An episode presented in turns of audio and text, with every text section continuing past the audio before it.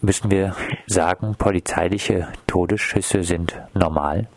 Normal in dem Sinne, dass sie sozusagen äh, ein Teil der äh, Alltagsgeschichte äh, der Polizei sind. Sie finden also nicht oder kaum äh, in Situationen statt, äh, die Geiselnahmen oder dergleichen sind. Also was äh, in den 80er und 90er Jahren dazu geführt hat, dass die dass die Landesgesetzgeber die äh, Regelungen für den sogenannten finalen Rettungsschuss in die meisten Polizeigesetze der Länder eingeführt haben. Also das ist nicht die Situation, sondern geschossen wird in der Regel in Alltagssituationen, also in äh, Situationen, in denen es Auseinandersetzungen mit Nachbarn gab, in denen äh, psychisch kranke oder verwirrte Menschen äh, aufgetreten sind. Aber oft sind es äh, Situationen, in denen die jeweiligen Leute nicht äh, bewaffnet sind mit Schusswaffen oder selten bewaffnet sind mit Schusswaffen, sondern meistens sind es Situationen, in denen Leute Messer in der Hand halten. Ich hatte schon den Fall in einer psychiatrischen Klinik im südbadischen Emmending angesprochen. Hier wurde ein psychisch erkrankter Mann, ob wohl sich in der Einrichtung zu diesem Zeitpunkt niemand äh, akut von ihm bedroht wurde, von der Polizei erschossen. Aufsehen erregt hatten auch äh, mehrere Fälle, in denen Flüchtlinge von der Polizei erschossen wurden. Sitzt der Schuss gegenüber solchen Personengruppen bei der Polizei etwas leichter? Äh, das würde ich jetzt so nicht sagen wollen. Ich, äh, die Situation ist einfach die, dass Beamten in der Regel Streifenbeamte äh, zu einer Situation gerufen werden und äh, es sich dort äh, eine Eskalation abspielt, die, äh, die so ähm, in der Regel nicht sein müsste. Äh, das ist die äh, Ausgangssituation und die Frage ist, sind unsere Polizeibeamten dazu gerüstet,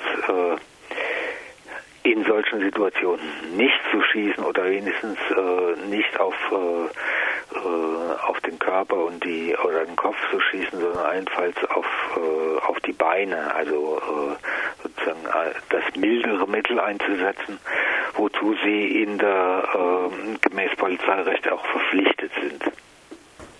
Da müsste man ja wohl eigentlich auch wirklich sagen, dass ein ausgebildeter Polizeibeamter oder eine ausgebildete Polizeibeamte gegenüber eines Einzeltäters mit einem Messer oder auch einer Axt eigentlich so gut wie immer in der Lage sein sollte, das Gegenüber kampfunfähig zu machen, ohne ihn gleich zu erschießen, oder?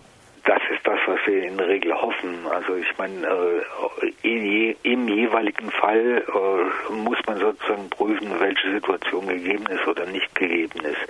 Aber das Erstaunliche an dieser, an dem, was wir hier erleben, ist, dass nicht die, äh, dass die Regeln des Schusswaffengebrauchs, wie sie im Polizeirecht fixiert sind, also äh, Verhinderung des Angriffes, äh, Verhinderung eines Vergehens oder Verbrechens, äh, das mit einer Schusswaffe ausgeführt wird oder das äh, bei dem eine Schusswaffe mitgeführt wird oder äh, Abwehr einer gegenwärtigen Gefahr für Leib und Leben oder äh, Verhinderung äh, oder Vereitelung von Flucht, äh, dass also diese äh, äh, Regeln nicht diejenigen sind, auf die äh, die polizeiliche Schussabgabe gestellt, gestützt wird, sondern dass dass regelmäßig rekurriert wird auf den auf den Notwehrartikel eben oder Notwehrparagraph eben äh, Strafrecht, dass also sozusagen Polizisten gewissermaßen als Privatpersonen, denn also die äh, Notwehrregelung bezieht sich auf private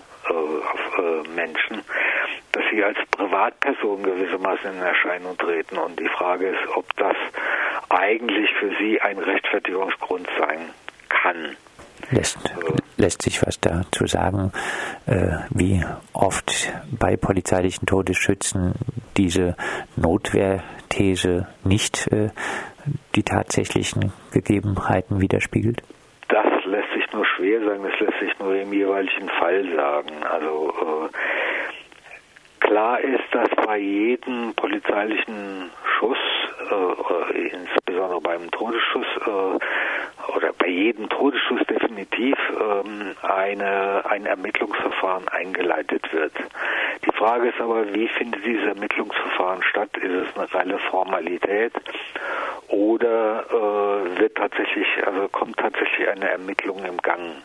Ähm, in vielen Fällen ist es eigentlich so, dass eine Ermittlung, eine wirkliche genauere Ermittlung, Rekonstruktion der Situation vor allem dann in Gang kommt, wenn äh, Anwältinnen oder Anwälte drangehen und ähm, die äh, ganze Geschichte aufrollen und sozusagen für das Umfeld sozusagen äh, hingehen und klagen.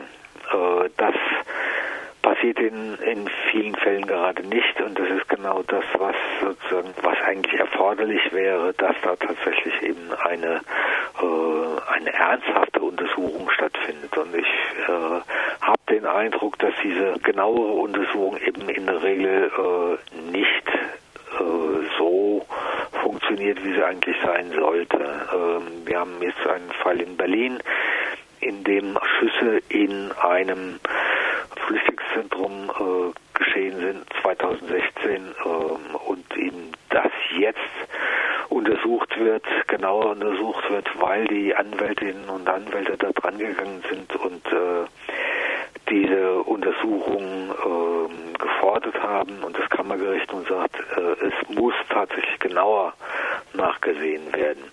Aber das sind äh, solche genaueren Untersuchungen äh, sind, äh, so habe ich jedenfalls den Eindruck, äh, doch eher selten.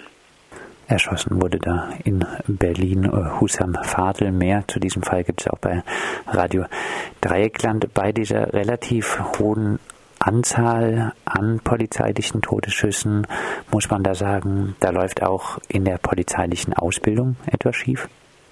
Ja, vielleicht muss man erstmal sagen, ja, äh, hohe Anzahl äh, polizeilicher Todesschüsse, das ist vielleicht nicht der richtige Ausdruck. Also verglichen mit äh, mit anderen Ländern Europas äh, und äh, vor allem verglichen mit den USA beispielsweise ist die Zahl der polizeilichen Todesschüsse in Deutschland vergleichsweise gering. Äh, natürlich ist jeder Schuss äh, ein Schuss zu viel, das ist vollkommen klar, aber zum Glück ist die Höhe der Fälle, wie wir sie im, äh, im letzten Jahr hatten, nämlich also 16 äh, Fälle, wobei zwei Fälle äh, sich sozusagen private Auseinandersetzungen von Polizei mit ihren Familien, die sich hinterher auch, also die Polizei waren sich selbst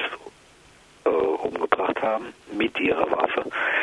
Äh, also diese sozusagen 14 äh, im eigentlichen Sinne polizeilichen Todesschüsse, das ist eine relativ hohe Anzahl. So viele hat es äh, schon lange nicht mehr gegeben. Äh, nun ist es aber nicht so, dass wir jetzt eine Entwicklung dazu haben, dass immer mehr geschossen würde. Also das lässt sich nicht behaupten, zum Glück.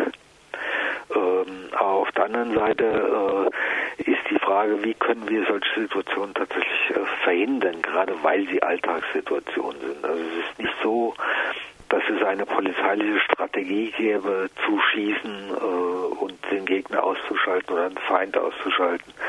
Das ist zum Glück in, äh, in Deutschland nicht der Fall.